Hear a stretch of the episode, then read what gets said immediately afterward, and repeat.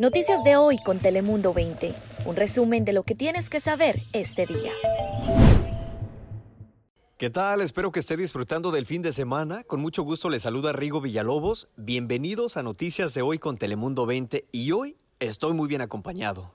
Muy buenos días, también te saluda la meteoróloga Ana Cristina Sánchez.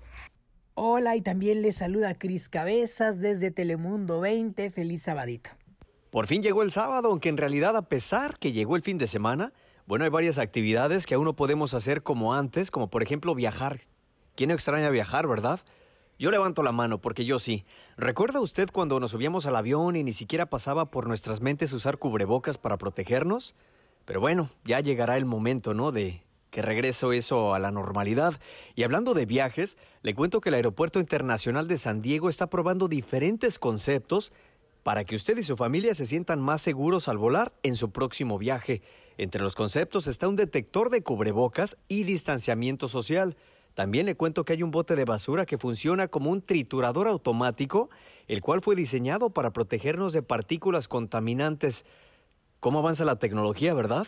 Además de eso, hay pantallas digitales que se pueden controlar con la voz o con su teléfono celular y de esta manera, bueno, que no tengamos que tocar las superficies. A mí se me hace buena idea. Por el momento, esto solamente son conceptos que se están estudiando en un laboratorio con la esperanza de ser aprobados y bueno, así decidir si se contrata el servicio de dicho productor. Y hablando de protegernos, le cuento que con el fin de facilitar el regreso a clases, los Centros para el Control y la Prevención de Enfermedades redujeron a tres pies de distancia entre los alumnos y lo ampliaron en sus guías para un regreso seguro a las clases presenciales. ¿Cómo la ve usted? ¿Cree que sea más seguro? ¿Cree que se necesita? Bueno, eso significa que los alumnos de primaria y secundaria podrían sentarse a tres pies de distancia y no a seis. Sin embargo, el uso de cubrebocas, eso sí, sigue siendo obligatorio. Además, para los que vivimos, por ejemplo, en California, las reglas van a ser distintas, y es que las escuelas de este estado solo podrán sentar a sus estudiantes a un mínimo de cuatro pies de distancia. Esto sucede luego que un juez local otorgara una orden de restricción temporal, y es que dice que lo hace para relajar las directrices de distancia, así que por el momento California es un poco más estricto ante este tema. ¿Qué otras noticias tenemos, compañeros? ¿Qué tal, Rigo? El día de hoy vamos a disfrutar de temperaturas algo frescas en nuestra región a comparación del viernes, así que máxima en Tijuana de 17 grados centígrados. El sol regresará durante esta tarde, máxima en las playas solamente alrededor de 62 a 64 y al interior del condado alcanzando 65 y 66 como la máxima. Ya para el domingo continuaría el sol dentro del condado de San Diego y algo de nubosidad al sur de la frontera, pero no sería hasta la semana entrante que por fin vamos a registrar un nuevo ascenso en las temperaturas. Ahora paso contigo, Chris Cabezas, ¿qué nos tienes?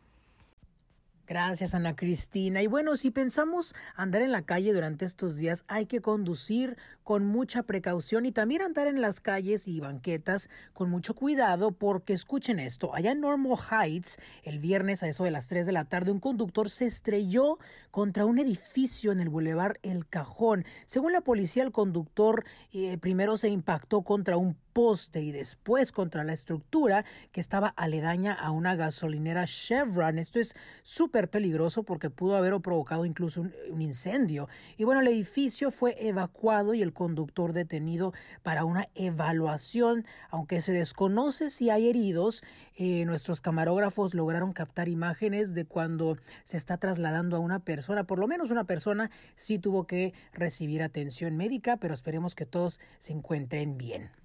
Pero ahora cambiemos de tema a algo mucho más positivo y algo que a mí me gusta mucho porque se trata de apoyarnos y unirnos como humanidad.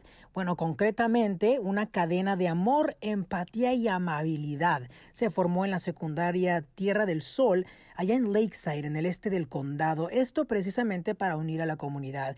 Y es que literalmente los jóvenes escribieron unos mensajes muy motivadores y amorosos en eslabones de papel. Después los unieron, creando así largas cadenas con estos mensajes que promueve el reto Rachel o Rachel's Challenge, quien fue desafortunadamente una de las jovencitas que falleció en el tiroteo escolar de Columbine. Y bueno, el reto pretende unificar así a los de la comunidad pese a las diferencias y la diversidad, alejándonos cada vez más de los acosos y hostigamiento escolar. Así que es una iniciativa muy padre y felicidades a estos jovencitos que formaron, jovencitos que formaron parte de esta cadena de amor y compasión. Yo soy Cris Cabezas, pero Rigo, regresamos contigo. ¿Qué más hay? Muchas gracias y a usted. Bueno, también le agradecemos por su confianza y por su sintonía. Que tenga un excelente fin de semana y no olvide escucharnos mañana mientras prepara el desayuno o incluso cuando tenga un rato libre. Cuídese mucho. Noticias de hoy con Telemundo 20. Suscríbete, ponemos información a tu alcance todos los días.